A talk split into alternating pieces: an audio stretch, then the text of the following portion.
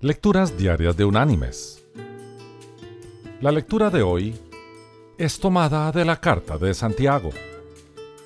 Allí en el capítulo 4 vamos a leer desde el versículo 13 hasta el versículo 15, que dice, Vamos ahora, los que decís, hoy y mañana iremos a tal ciudad, estaremos allá un año negociaremos y ganaremos, cuando no sabéis lo que será mañana.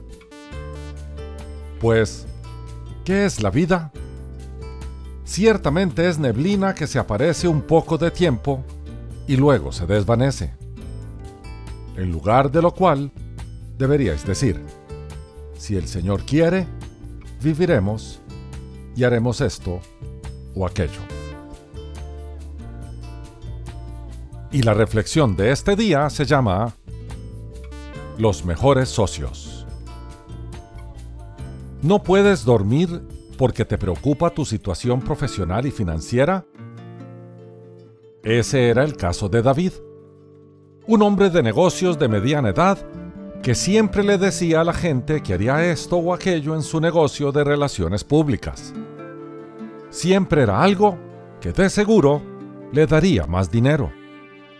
Día tras día, sin embargo, las cosas nunca pasaban según su predicción y se sentía un fracaso.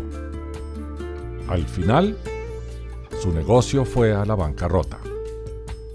En aquel entonces, estaba devastado, pensando que nunca lograría recuperarse en las finanzas. Me sentía desesperado, dijo.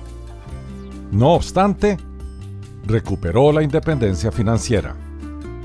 A decir verdad, David llegó a tener un enorme éxito en el mundo de los negocios.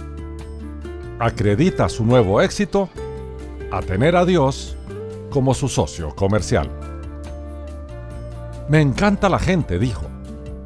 Pero antes, trataba de cubrir mi presupuesto con las matemáticas, que nunca me gustaron mucho en la escuela, y eso me llevó al fracaso. Al mirar atrás, David dice que quedarse en la quiebra fue lo mejor que le sucedió. Le hizo cambiar de actitud. Comenzó a confiar en Dios. Antes, temía correr riesgos, probar nuevas cosas, explicó. Ahora, si algo no da resultado en mi negocio, no lo miro como un fracaso. Lo veo como un mensaje de Dios que me dice, ese no es el camino toma otro. Logró entender que cuando el Señor cierra una puerta, es inútil continuar en nuestro esfuerzo de abrirla. Más bien, observemos alrededor nuestro porque, de seguro, el Señor abrió una mejor oportunidad para nosotros. Mis queridos hermanos y amigos, son incontables los testimonios como el de David. Al entregarnos a Jesús como nuestro Señor y hacer realidad el hágase tu voluntad, Él nos va cambiando. Nos va quitando lo que estorba para nuestro crecimiento espiritual y nos va aportando nuevos dones y talentos que a la postre servirán dos propósitos. La edificación de su reino y la glorificación de nuestro Padre que está en los cielos. Que Dios te bendiga.